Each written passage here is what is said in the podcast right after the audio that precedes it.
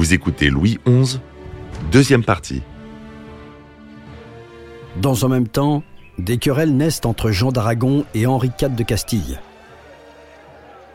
Le traité d'Olite, c'est une entente entre Louis XI et le roi Jean II d'Aragon qui est confronté à la révolte de ses sujets catalans. Jean-François Lassalmoni, historien. Il débouche sur un accord d'assistance militaire mutuelle qui stipule que celui des deux rois qui va requérir l'aide de l'autre devra payer à l'avance la solde de l'armée alliée.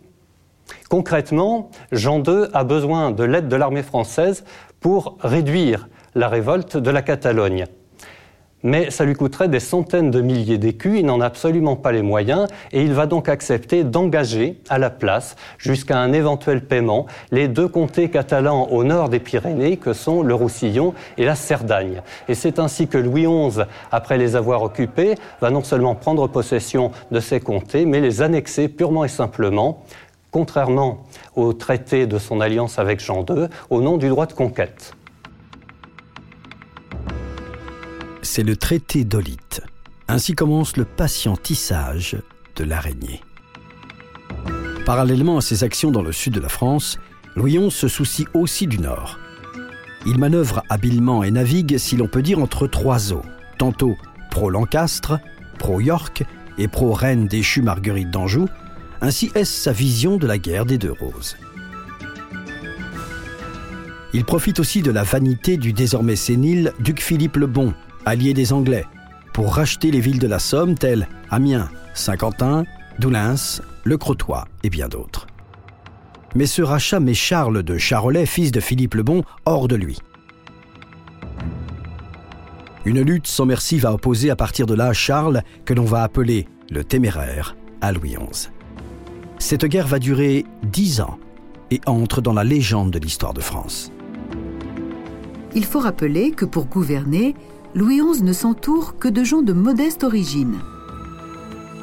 Il entend priver les grands féodaux de leurs grands privilèges pour imposer une autorité ne pouvant venir que du roi. Poursuivant consciemment la politique des, grands rois capétiens, hein, Saint-Louis et, et, Philippe le Bel, Jean-François Beige, écrivain. Ces rois capétiens voulaient à tout prix montrer au peuple une image euh, de justice, de force, et montrer qu'ils étaient supérieurs aux seigneurs, aux aristocrates. Ils se voulaient beaucoup plus près du peuple qu'ils étaient aristocrates. On pourrait dire qu'ils jouaient le peuple contre les aristocrates.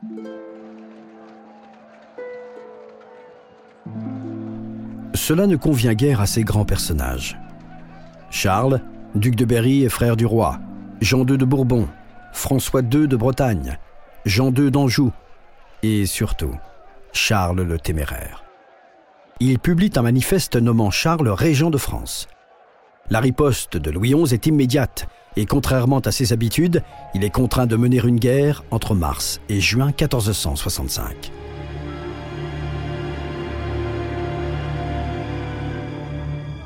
Les armées rivales se rencontrent à Montlhéry. La bataille est rude et meurtrière. Chacun des deux camps se proclame vainqueur surtout Charles le Téméraire.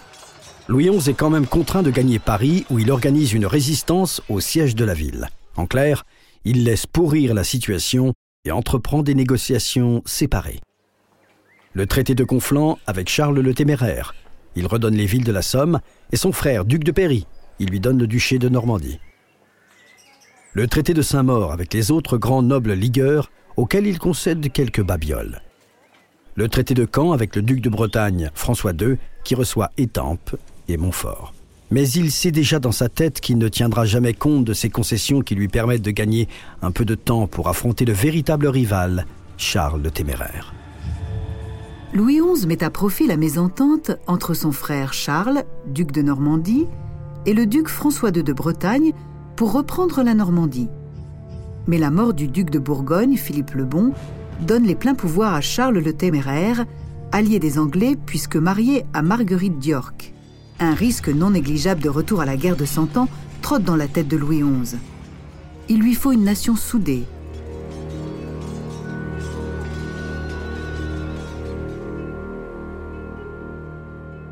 La convocation des États généraux, la première depuis bien longtemps, est une manœuvre politique de Louis XI. Jean-François Lassalmoni, historien. Qui souhaite s'appuyer sur la communauté du royaume face à son frère Charles de France, qui réclame un apanage, au duc de Bretagne et au duc de Bourgogne qu'il soutiennent. Le monarque récolte les fruits de sa politique qui privilégie les gens du peuple au détriment de la haute noblesse. La réunion est très encadrée, elle dure à peine huit jours, et les États se séparent après avoir condamné d'une part l'occupation de la Normandie par le duc de Bretagne, et d'autre part recommandé au roi de ne pas constituer à son frère un apanage trop important. Et c'est exactement ce que voulait Louis XI. Les gens du peuple préfèrent la gouvernance ferme du roi pour empêcher le retour d'une guerre ruineuse et inutile pour la prospérité du royaume. Charles le Téméraire accepte un mariage politique avec Marguerite d'York, ce qui renforce l'union de la Bourgogne avec l'Angleterre. Cela ne sied point à Louis XI. Il sait Charles à la fois hypochondriaque, chevaleresque et orgueilleux. Il se méfie donc des réactions à l'emporte-pièce du puissant duc. À la fin de la guerre du bien public, trois ans plus tôt, il avait dû faire d'importantes concessions à tous les princes, et particulièrement au duc de Bourgogne, qui devient bientôt Charles le Téméraire, à la mort de son père Philippe le Bon. Dans les trois années qui ont suivi, il a patiemment cherché à grappiller à reconquérir les avantages qu'il avait concédés, en particulier les droits de justice ou les droits fiscaux sur les terres bourguignonnes situées à l'intérieur du royaume, ce qui avait suscité des conflits croissants avec Charles le Téméraire. Péronne, c'est une histoire assez compliquée parce que elle est typique du duel, de l'opposition euh, très longue entre Louis XI et Philippe le Bon de Bourgogne, et puis ensuite de Charles le Téméraire. Tous ces gens étaient cousins. Philippe le Bon et Charles le Téméraire, ils descendaient aussi, ils étaient de la dynastie capétienne. Ils étaient, euh, c'était la branche bourguignonne des Valois. Ces gens se disputaient pour savoir euh, qui, était le, chef. Et euh, le roi de France voulait imposer son autorité. Il était obligé de le faire par les voies diplomatiques parce qu'il n'était pas sûr de gagner sur le plan militaire. Profitant des fastueuses fêtes célébrant le mariage de Charles à Bruges, Louis XI attaque François II de Bretagne et le contraint à signer le traité d'Ancenis qui oblige le duc à rompre l'alliance avec le téméraire. Des ligueurs, il ne reste plus que la Bourgogne, et cela libère l'horizon politique du roi de France. Apprenant cela, Charles le téméraire devient furieux. Louis XI propose alors une rencontre afin que l'on s'explique entre hommes. Le risque est grand, compte tenu du caractère de Charles mais Louis XI reçoit la parole d'honneur du duc, affirmant qu'il ne pourra rien lui arriver. Quand Louis XI est allé à Péronne discuter avec Charles le Téméraire, Jean-François Beige, Charles le Téméraire s'est aperçu, et ça c'était tout à fait dans la, dans la politique de Louis XI, que tout en, allant faire une mission de bons offices à Péronne, eh bien, Louis XI avait attaqué des possessions euh, en Flandre, des possessions bourguignonnes. Et donc, euh, Charles le Téméraire s'est senti floué. Il tombe en fait dans un piège et Charles le Téméraire lui arrache plusieurs concessions importantes, dont la souveraineté sur le comté de Flandre. Un traité stipule la neutralité de la Bourgogne en cas de conflit avec l'Angleterre et la Champagne, en apanage à Charles, duc de Berry et frère du roi. Un incident majeur survient alors. Les Liégeois, sous protectorat français, se sont révoltés et ont massacré des proches de Charles qui voilà une perfidie de son interlocuteur du moment. Sa colère est incontrôlable. Il retient Louis XI prisonnier.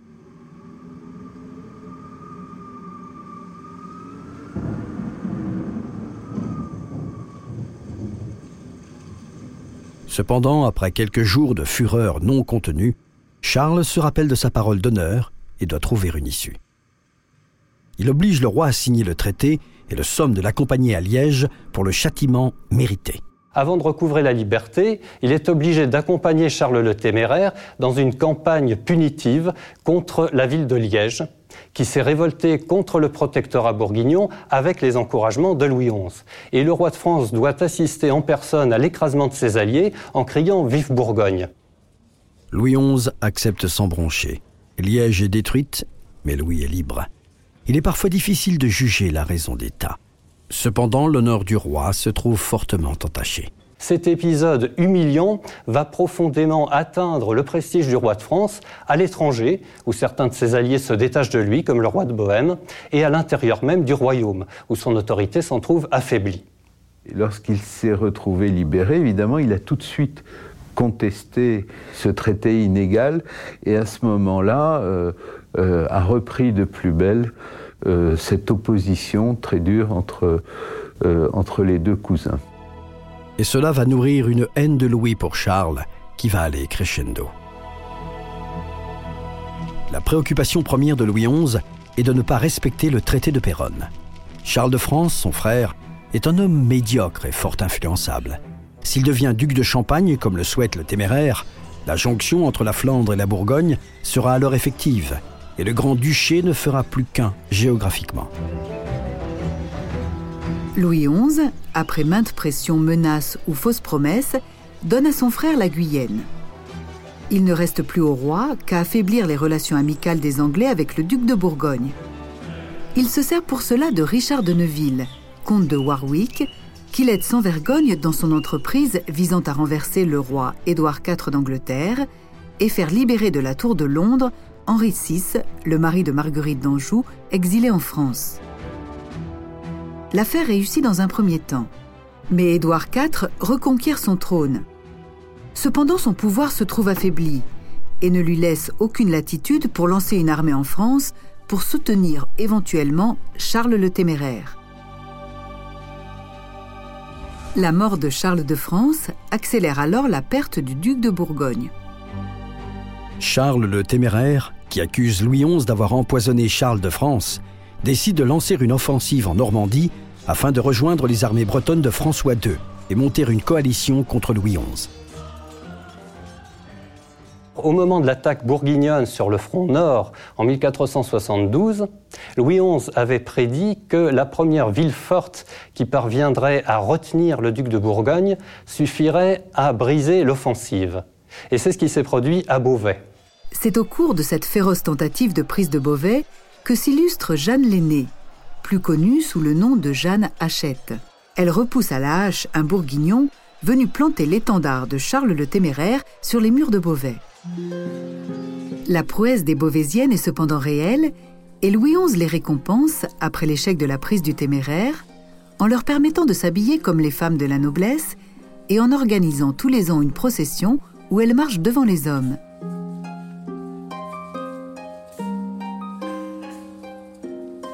Charles le Téméraire s'est obstiné à faire le siège de la ville alors qu'il n'avait pas les moyens de l'isoler totalement. Jean-François Lassalmonie, historien. Ce qui a permis à Louis XI d'envoyer renfort sur renfort à l'intérieur de la ville et en même temps d'encourager les bourgeois de Beauvais à la résistance par d'importants avantages fiscaux. Cet épisode de Beauvais précipite la chute de Charles le Téméraire. Qui s'y frotte, s'y pique, ne cesse de répéter Louis XI. La trêve consécutive à l'échec de Beauvais amène Charles le Téméraire vers d'autres horizons très incertains. Il s'empêtre alors dans une entreprise folle de conquête allemande, abondamment encouragé par Louis XI et ses espions recrutés à cet effet. Le duc s'enlise en guerroyant et en tentant des négociations avec l'empereur Frédéric III. Il veut devenir roi de Bourgogne, il échoue. Une inutile aventure guerrière en Suisse, pour mater une révolte alsacienne soutenue financièrement par Louis XI, ne rencontre pas plus de succès. L'armée bourguignonne s'affaiblit et Louis XI, le patient, jubile.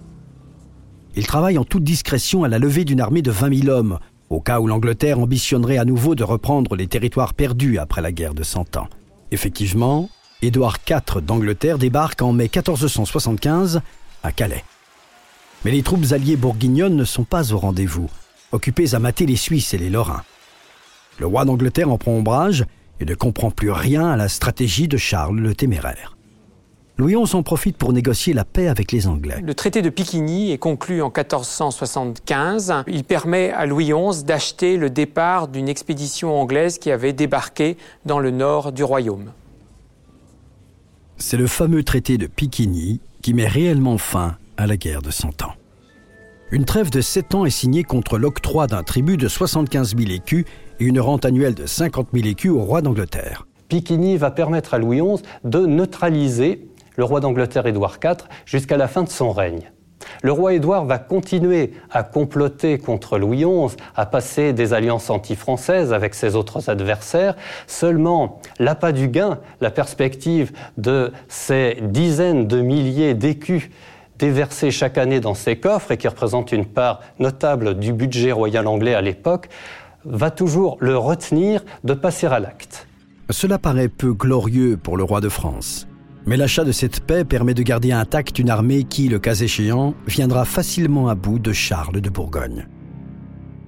Contrairement à la plupart des, rois de France, Louis XI n'est pas un roi, comment dirais-je, belliqueux. Michel de Decker, écrivain d'histoire. Lui, il n'aime pas se battre l'épée au poing, c'est bien que, bon, bah, comme il faut quand même qu'il assoie son, son trône, son royaume, eh bien, euh, il ne va pas le faire par la force, mais il va le faire par la ruse. J'ai plus aisément chassé les Anglais hors du royaume que ne l'a fait mon père, car mon père les a mis hors à la force des armes, et je les ai chassés à la force de pâté de venaison et de bon vin. Le duc se trouve désormais bien seul et consent à une trêve de neuf ans le traité de Solœuvre.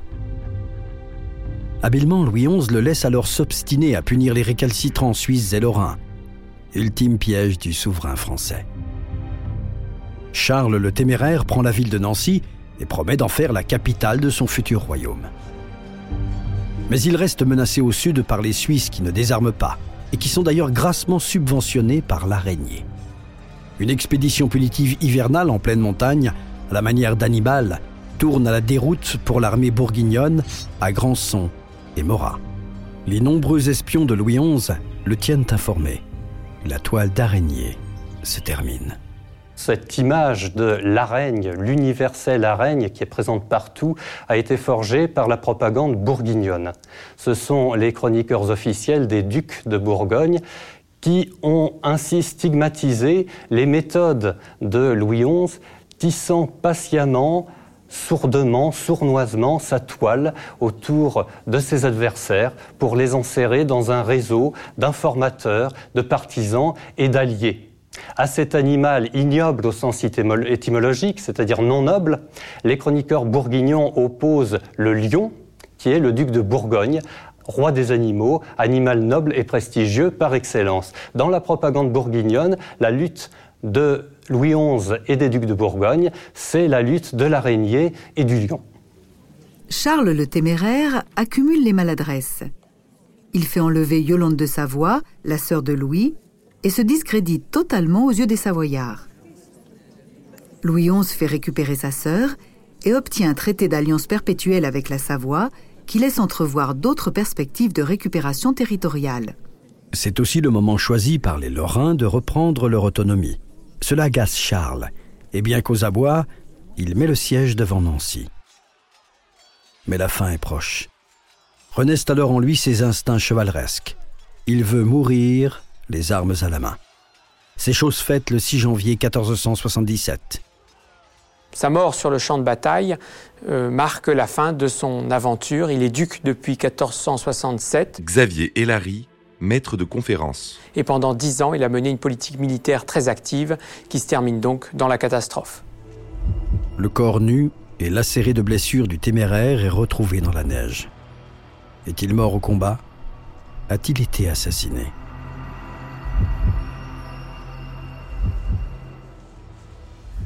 À la mort de René d'Anjou, qui avait soutenu Charles le Téméraire, Louis XI, conformément au testament signé à Lyon en 1476 avec son oncle, fait appliquer les clauses du document. Le royaume de France s'agrandit donc de l'Anjou, du Maine et de la Provence. Avec Louis XI, la trahison se paye cash. Louis XI peut récolter les fruits de sa non-intervention armée, hormis cette drôle de bataille de Guinégat de 1477 qui l'oppose à Maximilien d'Autriche et où personne ne sort véritablement victorieux.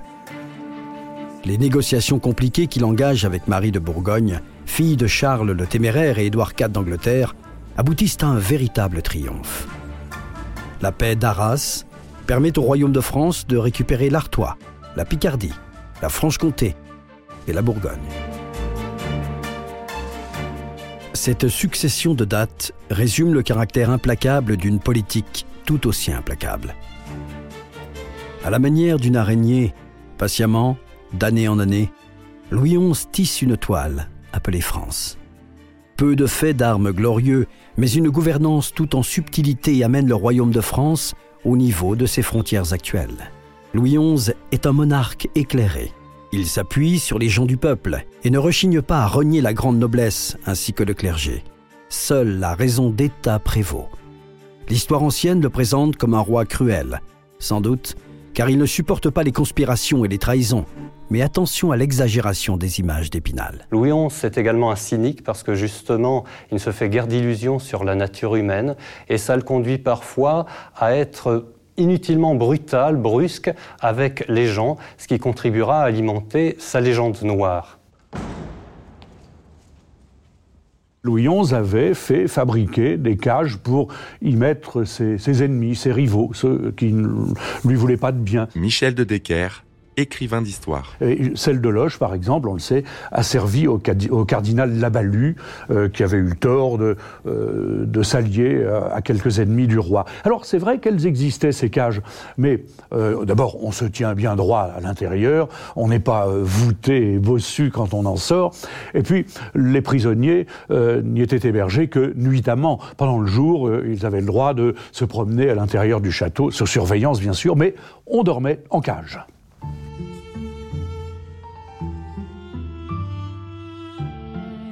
On dit de Louis XI qu'il est fourbe. Il vaut mieux dire que c'est un habile négociateur, un fabuleux manipulateur, un orateur convaincant, un marieur impénitent, un observateur attentif à la moindre faille de tout interlocuteur. En bref, un être particulièrement brillant intellectuellement. Peu enclin au faste et aux tenues vestimentaires d'apparat, il aime néanmoins la bonne chair et les bons vins dont il est grand connaisseur. La politique très ferme euh, de Louis XI. Jean-François Beige, écrivain. Très sévère, lui a permis euh, de gagner une grande adhésion populaire.